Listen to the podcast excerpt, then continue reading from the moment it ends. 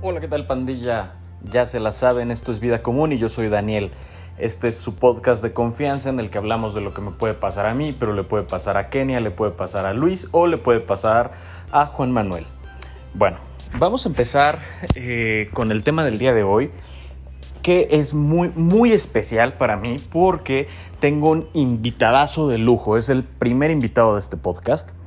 Ahorita se los voy a presentar. Esto lo estoy grabando antes de estar con mi invitado porque quiero que se sorprenda de la manera en que lo voy a presentar. Quiero que se sorprenda de saber lo que pienso de él. Bueno, en días pasados hice una encuesta en mis redes sociales eh, sobre qué tema les gustaría eh, tocar.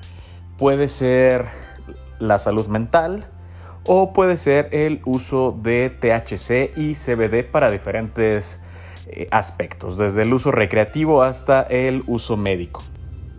Estos temas van a venir en las siguientes dos semanas. Por lo pronto, hoy tenemos, él es un gran invitado, es una gran persona, gran ser humano, inspiración de muchos, es emprendedor, maestro de Jiu-Jitsu, competidor, profesor de la vida, porque la neta creo que me ha enseñado más de la vida que de Jiu-Jitsu.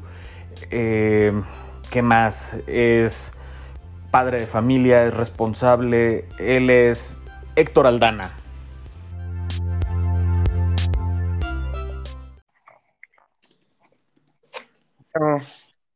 Hola, ¿qué tal Héctor? ¿Cómo estás? Bien, Dani. ¿Cómo, ¿Tú cómo andas? Todo bien, todo bien. Pues mira, ya hice una breve presentación de, de quién es, pero me gustaría también que que tú cuentes un poquito de, quién eres, de tu experiencia en el Jiu-Jitsu, de tu experiencia como profesor y como emprendedor también. Entonces, te escuchamos, Héctor, adelante. Hola, buenos días a todos los que nos escuchan. soy Héctor Aldana. Eh, entreno, conocí el Jiu-Jitsu hace como unos 11 años. Eh, empecé a entrenar MMA o valetudo, en aquel entonces se llamaba aquí en la ciudad. Eh, empecé a entrenar con una alumno de Pedro Olmos, del profesor Pedro Olmos, eh, con Jesús Escalante. Ahí fue mi primer contacto con el Jiu-Jitsu. Ya después eh, dejé el MMA, dejé esa, disciplina y me quedé únicamente con la parte de eh, Jiu-Jitsu. Eso fue cuando, cuando empecé a entrenar con el profesor Cadena. ya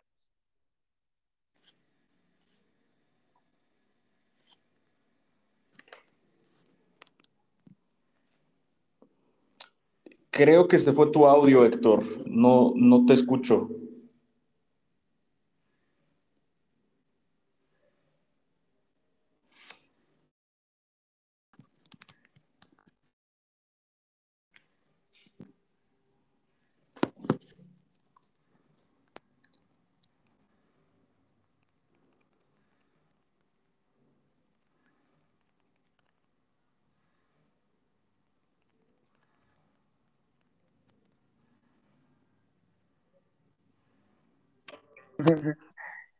Entonces, pues ahí es mi historia, Dani, más o menos.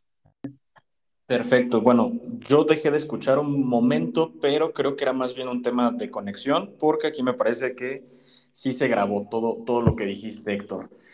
Em, cuéntame, cuéntame para la gente que no, no sabe de esto, eh, ¿cómo, ¿cómo describirías tú el Jiu-Jitsu? ¿Qué es para ti el Jiu-Jitsu? El Jiu-Jitsu para mí es un arte marcial eh, en donde no hay golpes. Nosotros lo que buscamos es someter a nuestro contrincante a través de llaves. Entonces está basado en lucha cuerpo a cuerpo.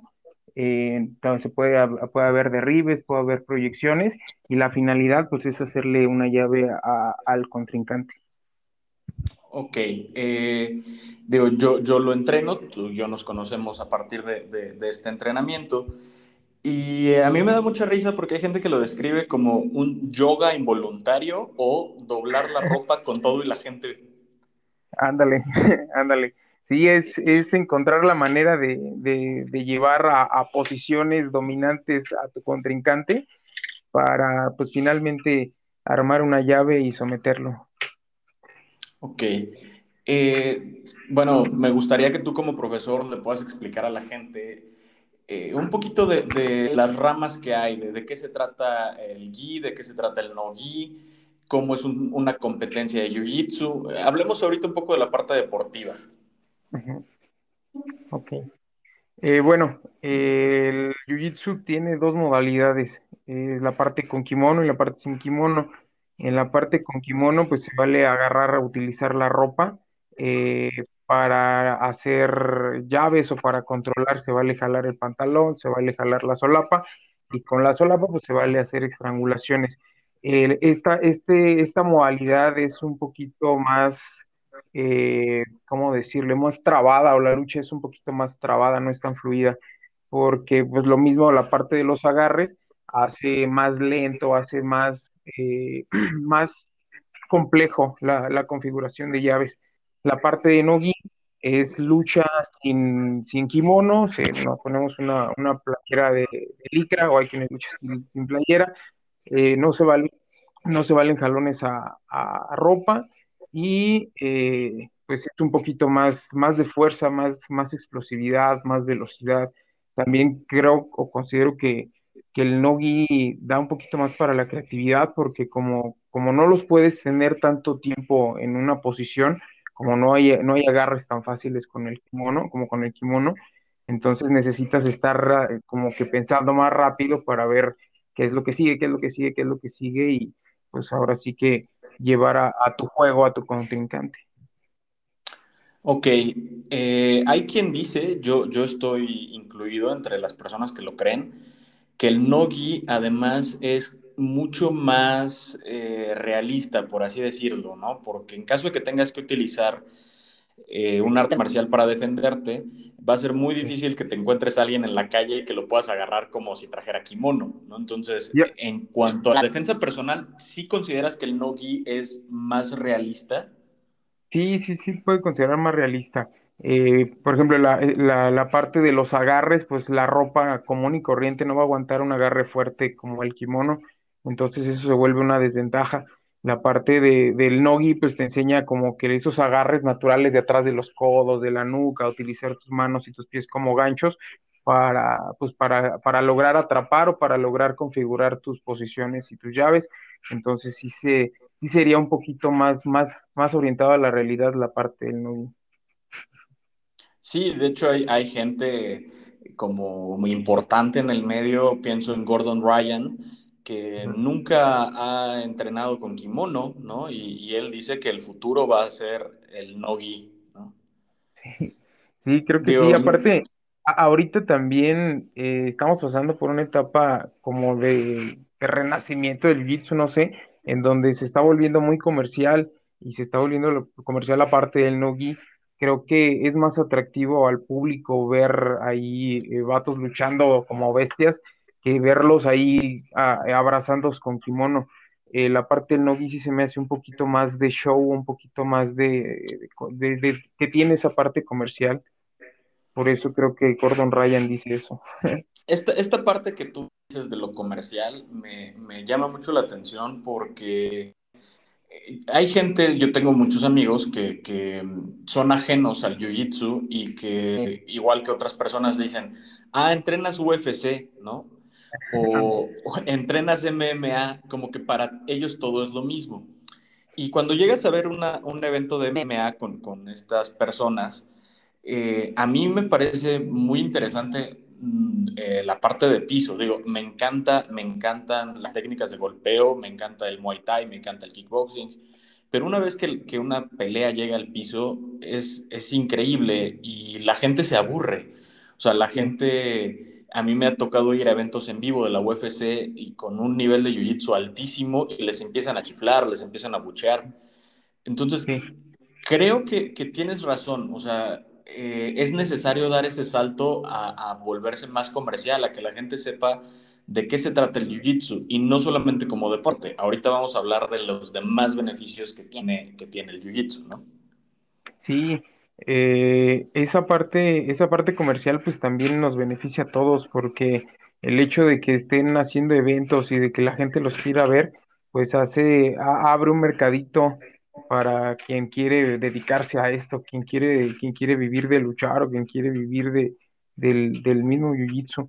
Entonces, eh, el, el, por ejemplo, aquí en México, que estén haciendo eventos y que los transmitan, eso beneficia muchísimo el crecimiento del Jiu-Jitsu, pero transmiten, te digo, la parte del no-gi.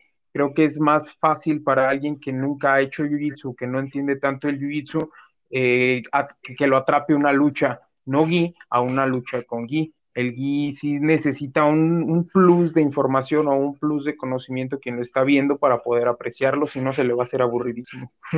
Claro, porque tú ves una lucha no GI y parece una versión realista de la lucha libre, ¿no? O sea, si tú piensas en esas luchas clásicas eh, de Blue Demon y El Santo, había mucho juego de llaveo.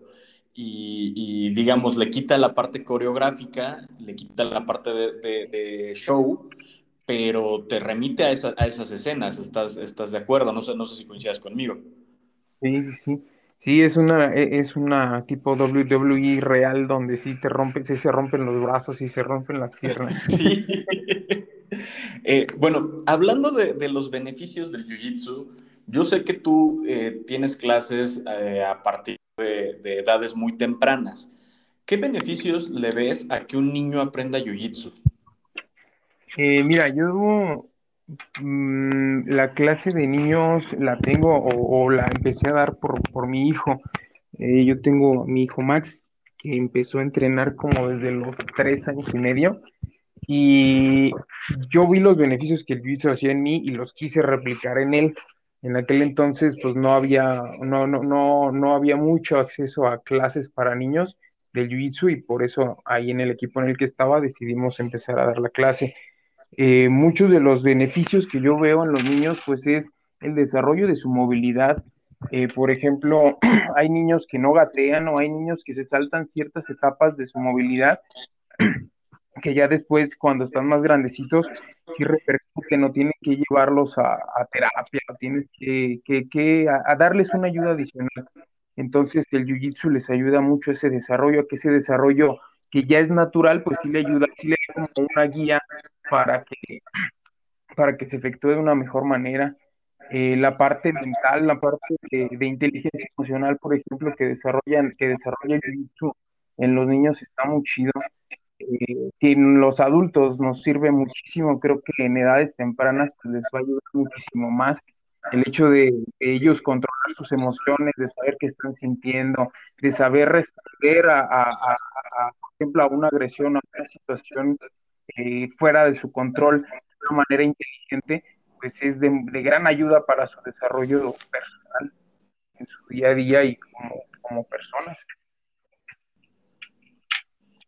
Sí, sí, creo, creo que la parte que tú mencionas de, la agresión, eh, pues inclusive muchas academias están enfocadas en como programas anti-bullying a través del Jiu-Jitsu, ¿no? Sí, eh, sí, es que el jiu-jitsu sí, sí te fortalece muchísimo la personalidad, eh, te ayuda, te ayuda mucho a, pues, equilibrarte, a equilibrar, a, equilibrar tus emociones, a equilibrar tus pensamientos, a, esa, a esa inteligencia emocional que muchas veces pues nadie te enseña cómo, cómo funciona.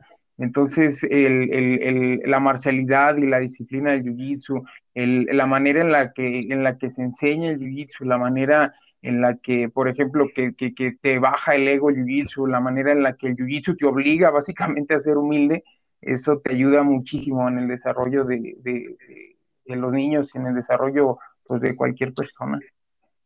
Claro, este podcast se trata de experiencias, de, experiencias mías, de experiencias de la gente.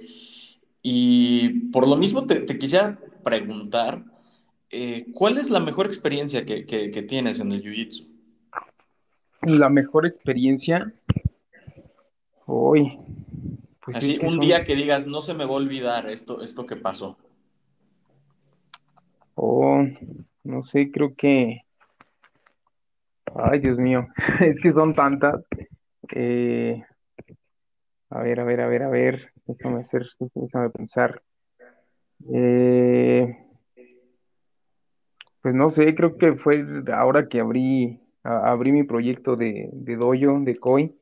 Eh, pues llegué con los chavos que tenía y les dije que ya no teníamos lugar para entrenar. Entonces, pues entre todos me empezaron a animar y empezamos a, armar un nuevo equipo o, a decidir por qué es lo que se iba a hacer con, las clases. Eh, yo no tenía ganas de nada y pues ahí los chavos a quien tenían aquel entonces me hicieron fuerte y me dijeron que pues no, que ese proyecto no, no se acababa, que el proyecto de entrenar no se acababa porque si no, ¿quién les iba a dar clase? Entonces, pues ahí buscamos quién nos prestara un tatami, conseguimos unos cuadros y empezamos a, conseguir el lugar, el local y empezamos a, construir lo que ahorita pues ya, ya, es, ya, es, ya es hoy, ya, ya es algo más estructurado. no, no me dejarás mentir, pero el Jiu-Jitsu se trata de mucha pasión. Sí. O sea, realmente te tiene que apasionar lo que haces. Eh, a mí me, me, en una ocasión que te acompañé a un torneo, te acompañé al King of the Mat, eh, acá, acá en Ciudad de México, y te encontraste con el Chila, y el Chila iba lesionado. Y ambos coincidieron que a veces para aprender no es necesario entrenar, o sea, con conseguir ahí, con conseguir presente, con ir, con tener a tus compañeros cerca, con estar viendo lo que ellos hacen, de una u otra manera también te hace crecer. ¿no? Sí, sí, sí, sí el, el, el jiu-jitsu tiene muchos, muchas vertientes o muchas maneras de nutrirte. No solo es ir y, romper la madre a todos, sino que el estar sumando al equipo, el sentirte parte de él, el, que el que tú busques también tu propio crecimiento como persona, eso aporta muchísimo al, al equipo en el que estás.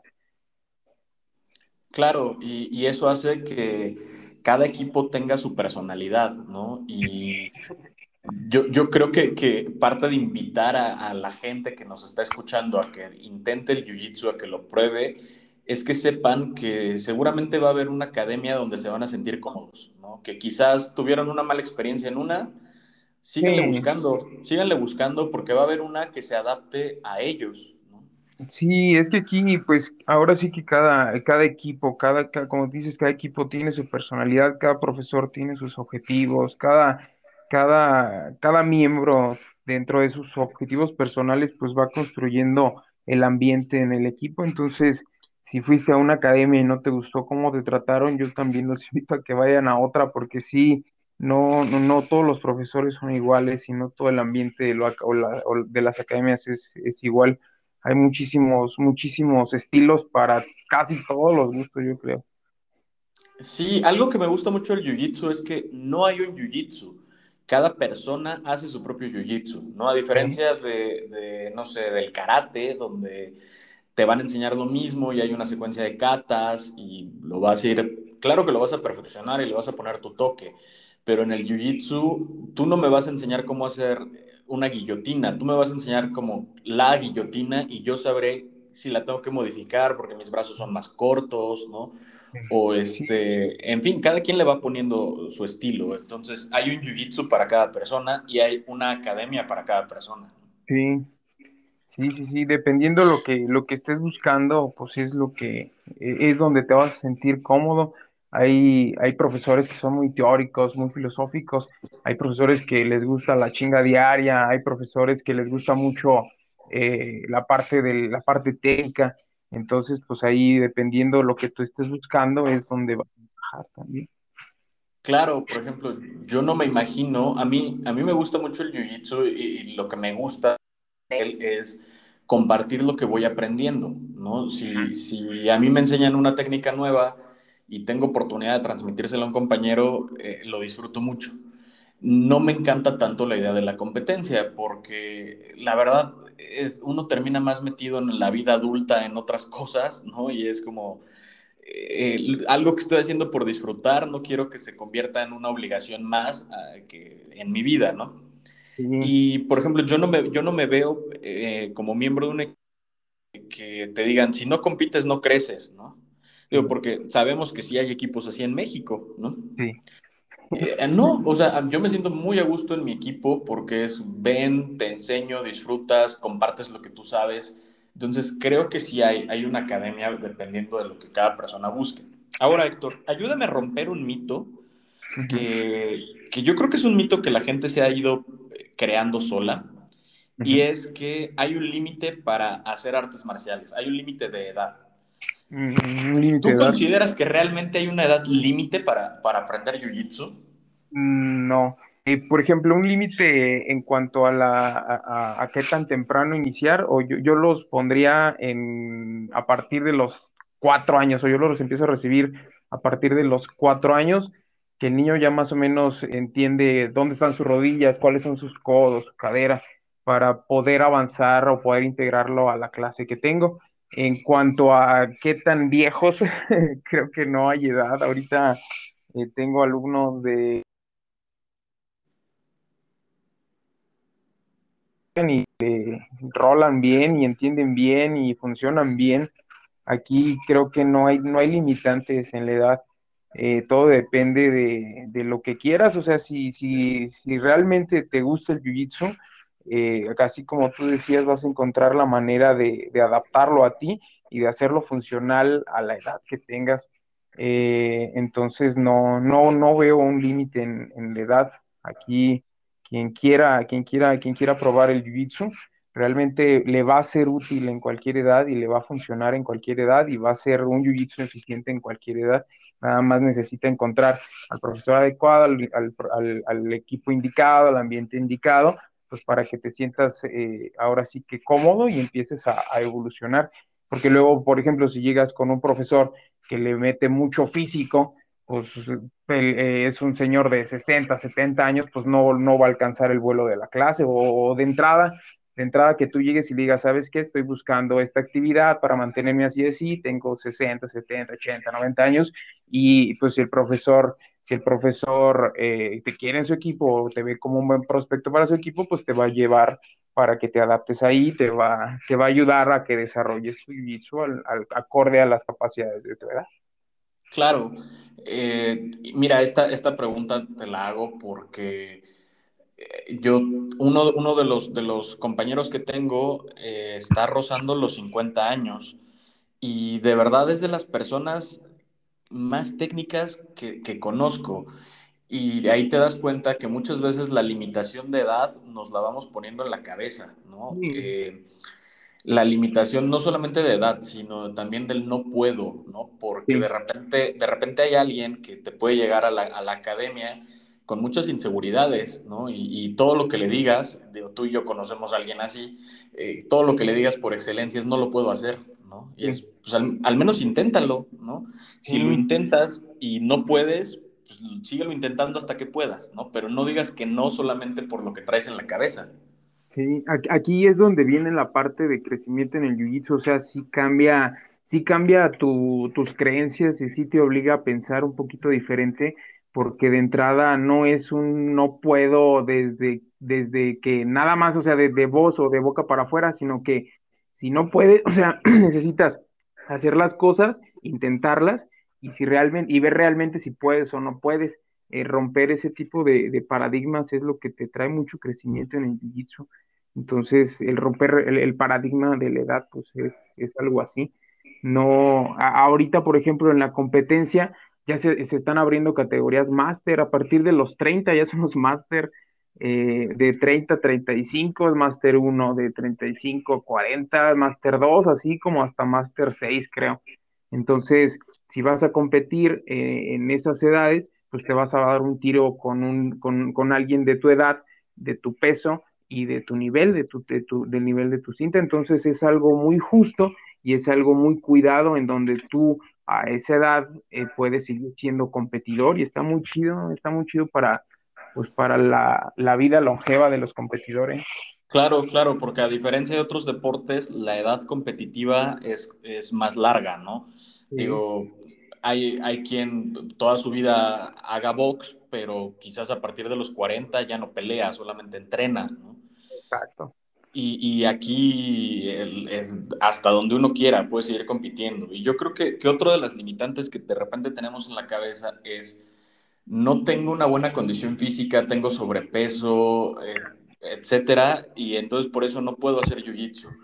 Y creo que también es algo que nada más está en nuestra cabeza, ¿no? O sea, eh, de entrada, si estás esperando hasta que tengas una excelente forma física para entrenar jiu-jitsu, nunca va a pasar. No, no, no, no, a veces ni los profes lo tenemos. Sí, no, no, no. Eh, aquí yo también, luego, pues vives en el eterno invitando a personas a entrenar, o la, ah, y, y las personas dicen, no, es que déjame agarrar condición, déjame salgo a correr unos días, y ya cuando esté caiga, o sea, no, aquí de lo que se trata es como, es como todo, o sea, si, si tú te quieres, quieres ser bueno en correr, pues necesitas correr, si tú quieres ser bueno eh, en bicicleta, pues necesitas andar en bicicleta, si quieres ser bueno nadando, pues nada, si quieres ser bueno haciendo jiu-jitsu, pues haz jiu-jitsu, no esperes mejorar otras cosas para después venir y, rifarla. Aquí lo que creo que pasa es que le sacamos a, a las chingas eh, pues en, en, el, en, el, círculo luego que te mueves, pues te pasas a la academia y ves cómo están luchando y ves que pues no está fácil el tiro y yo creo que a lo que le sacas es a que te pongan una chinga. Por eso primero quieres estar más fuertecito para dar batería, cuando pues no, no funciona así, o sea, lo, si, si quieres aprender, pues ve y tu cuerpo se va a adaptar al, al jiu-jitsu, tu respiración se va a adaptar al jiu-jitsu, tu cardio se va a adaptar al jiu-jitsu, tu claro. fuerza se va a adaptar al jiu-jitsu. Y, y claro. así es como.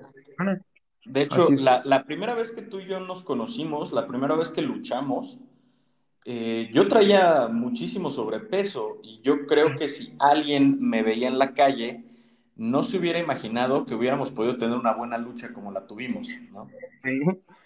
Sí, sí, sí.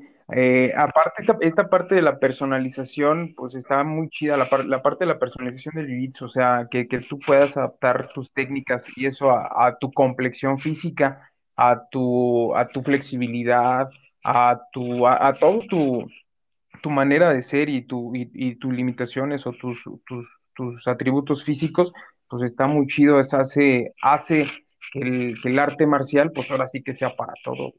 Claro, claro. Eh, hay una frase muy común, ¿no? Entre la gente que empieza, sobre todo como la gente que empieza a practicar, ¿no? Y, y que eh, les dan su primer grado de cinta blanca y entonces ahora todo, todo es jiu-jitsu para ellos y dice, el jiu-jitsu salvó mi vida, ¿no? Es una frase como, hasta hay memes, ¿no? Con, con esta frase.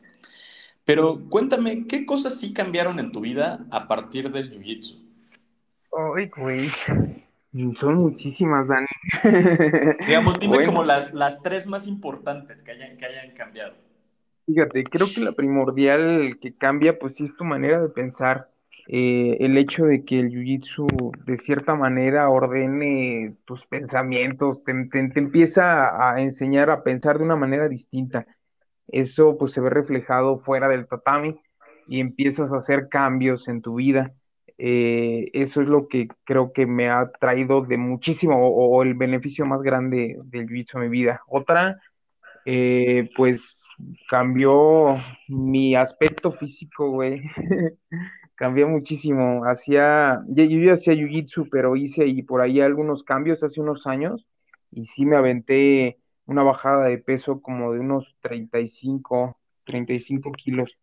Eh, y pues estuvo muy chido. Me, me, ahorita me puedo desempeñar mejor o sea, lo que me dedico, ya me dedico a esto, me puedo desempeñar mejor como profesor, me puedo desempeñar mejor como competidor, me puedo desempeñar mejor eh, en muchos aspectos de mi vida. Y la tercera, rayos, creo que el Jiu-Jitsu me cambió la experiencia también de ser papá. El hecho de, de, llevar de la mano la paternidad y la enseñanza con mi hijo a mí me ha dado una guía muy chida para, para ser papá entonces, creo que me quedo con esas tres cosas. Súper, yo, yo, eh, algo que, que, a, mí, a mí me ha aportado mucho el Jiu-Jitsu son los vínculos que se forjan a través de él, ¿no? Sí. Donde quizá si no tuviéramos el Jiu-Jitsu, tú y yo ahorita no estaríamos platicando, no, no nos conoceríamos, ¿no? Sí, es que te, te lleva a, a entender las relaciones humanas en otro nivel, güey el hecho de, de, de, que tú tengas cierto conocimiento gracias al jiu-jitsu de ti mismo, eh, te ayuda a ser más empático, te ayuda a ser, a, a, a, ponerte más en los lugares, en el lugar del otro y te ayuda mucho a fortalecer esos lazos. La banda jiu-jitsu es muy, muy, muy buena onda, sí. Y además, a mí cuando, cuando me preguntan por qué son tan duraderas las amistades del jiu-jitsu, yo digo que Pues, ¿cómo? Que, no se me ocurre una forma más, más sincera y más sólida de forjar una amistad que confiarle tu vida al otro, ¿no? Ah, sí, sí. O sea, eh, eh, es alguien que te está asfixiando tu, tu cerebro, tu, tu, sistema simpático y parasimpático no distingue que es un deporte, solamente sabe que alguien te quiere asfixiar que está en peligro tu vida y se activan ahí mil cosas, ¿no? Claro, esa persona te va a soltar en cuanto, en cuanto tú, tú des la señal, ¿no? Pero sí, confiarle tu vida a alguien es la mejor manera de crear un vínculo. Sí, sí pues básicamente el jiu es jugar a matarte, güey. Sí, sí, sí. Sí, son, son este, una serie de, de intentos de asesinato, todas las luchas, ¿no? Sí. Y estás buscando, realmente estás buscando hacerle daño al otro y el hecho de que el otro tenga la, nobleza de, aunque ya te tenga, no te chingue y te suelte, pues está, está muy, muy, muy enriquecedor para la relación, güey. Claro, que por cierto, si ustedes empiezan a hacer jiu-jitsu, no sean soberbios, ríndanse si una llave los está lastimando. Sí, sí, hay que, hay que saber tapear. Sí, sí, yo creo que hay muchos accidentes porque la gente no, no quiere rendirse, ¿no? Sí, las lesiones en el jiu-jitsu vienen una por tercos y otra por falta, por falta de conocimiento y falta de entendimiento del jiu-jitsu. Entonces, sí, sí, La, la, verdad eh, es mucho más fácil que te lesione un cinta blanca a que te lesione un cinta café o un cinta negra, ¿no? Sí, sí, sí, ya el, el, que tú vayas avanzando en el conocimiento, pues te hace tener una mejor movilidad, te hace ya no tener esos movimientos violentos, movimientos bruscos, que es donde está la lesión. Luego las personas ven o piensan que las lesiones vienen en, el momento de hacer la llave. Si tú eres inteligente y ya está bien armada la llave y pues ya no hay otra cosa que hacer, pues tapeas y no te vas a lesionar nunca en cuanto a, en cuanto a ese tipo de lesiones las otras, las, lesiones que luego sí uno no puede controlar es cuando luchas con alguien violento, con alguien que sí no tiene mucha idea de lo que está haciendo y empieza ahí a improvisar medio extraño y sus escapes raros y ¡ay! eso es lo que se vuelve peligroso. Sí, sí, sí. A mí me pasó en el Buyucamp que uno de tus chavos me dio un cabezazo, ¿no? Este, y me dejó noqueado el resto de, de la sesión. Era el cinta blanca. Sí, sí, sí, y justamente era cinta blanca, entonces por querer hacer todo como, como con demasiado impulso, me acabó dando un cabezazo de knockout. Sí, sí, sí, es que es eso. Luego tenemos la adrenalina y con todo, la necesidad de escapar. Eh, creemos que sabemos cosas y es lo que, lo que luego te hace regarla de esa manera. Sí, y la experiencia te va ayudando a regular esa, esa adrenalina, ¿no? Exacto. Que, exacto, que es donde luego viene ahí la inteligencia emocional, saber qué estás sintiendo, hacia dónde lo vas a canalizar, qué es lo que hay que hacer, hay que analizar y todo eso. Bueno, para, para ir cerrando, Héctor, eh, ahorita tocamos el punto de, de, las lesiones y son muy comunes, la verdad. O sea, yo creo que al yuyitero que no le truene una rodilla o que no se le zafe un dedo es porque en realidad nunca ha practicado, ¿no? Entonces, e, es una cosa de todos los días, pero también el, terminar sumamente molido, hay entrenamientos en los que el día siguiente no te quieres mover. Digo, tú te dedicas a esto, tú haces esto todos los días como forma de vida. ¿Cómo lidias con esas lesiones, con ese dolor?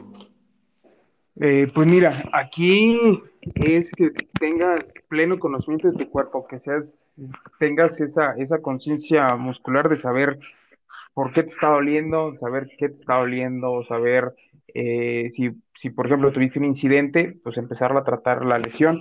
Eh, hay dolores permanentes, hay dolores que ya no se van. por ejemplo, cuando, cuando haces mucho kimono, los dedos están destrozados. Eh, entonces ahí a lo mejor hielito y hielito, pomadita de CBD, gotitas de CBD, y es lo que, lo, lo que yo recomiendo pero en cuanto a, las lesiones, pues tratarlas con, profesionales, no dejar hacer las lesiones viejas, estirar después de entrenar ayuda un chingo, güey. El estirar, eh, creo que mandar al cuerpo relajado eh, después de un entrenamiento eh, te ayuda a prolongar esa, es la vida de tus articulaciones, de tu, de, tu musculatura. Entonces, creo que, que, aquí es hacernos de buenos hábitos para, para evitar o para tener, estar siempre, siempre al, al full y con el mínimo de lesiones. Pero pues para las que quedan, ahí está el CBD y la pomadita. Claro, eh, yo creo que lo primero es eso. Si ustedes se están sintiendo mal, no tengan duda, vayan con un fisioterapeuta, ¿no? Es lo, lo primerito.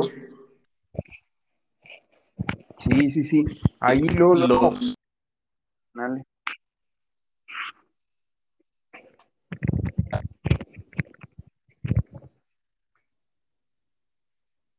A, aflojar las articulaciones, a estirar. Sí. Calentar bien también es un, es un buen hábito, eso te ayuda, te ayuda a que tu cuerpo pues esté preparado para cualquier cosa al momento de estar luchando, al momento de estar haciendo técnica. Luego hay personas que, pues así, de, de, a la llanera llegas, te cambias y entras a luchar y no. Yo soy, yo soy uno de esos y, y sé que está mal. O sea, sé que muchas dolencias que tengo es por eso. Sí, es que sí, sí, es, es un mal hábito, pero luego la falta de tiempo, la calentura es lo que, pues mi pedo, ya vámonos, no, tienes, no sé, 45 minutos para, para, la clase y no, lo no vas a aprovechar 15 minutos calentando, güey. Entonces, sí es algo, es algo de, pues de dedicarle, dedicarle tiempo y dedicarle a espacio para, pues, para que no tengan dolencias permanentes y prolonguen su vida en el tatami.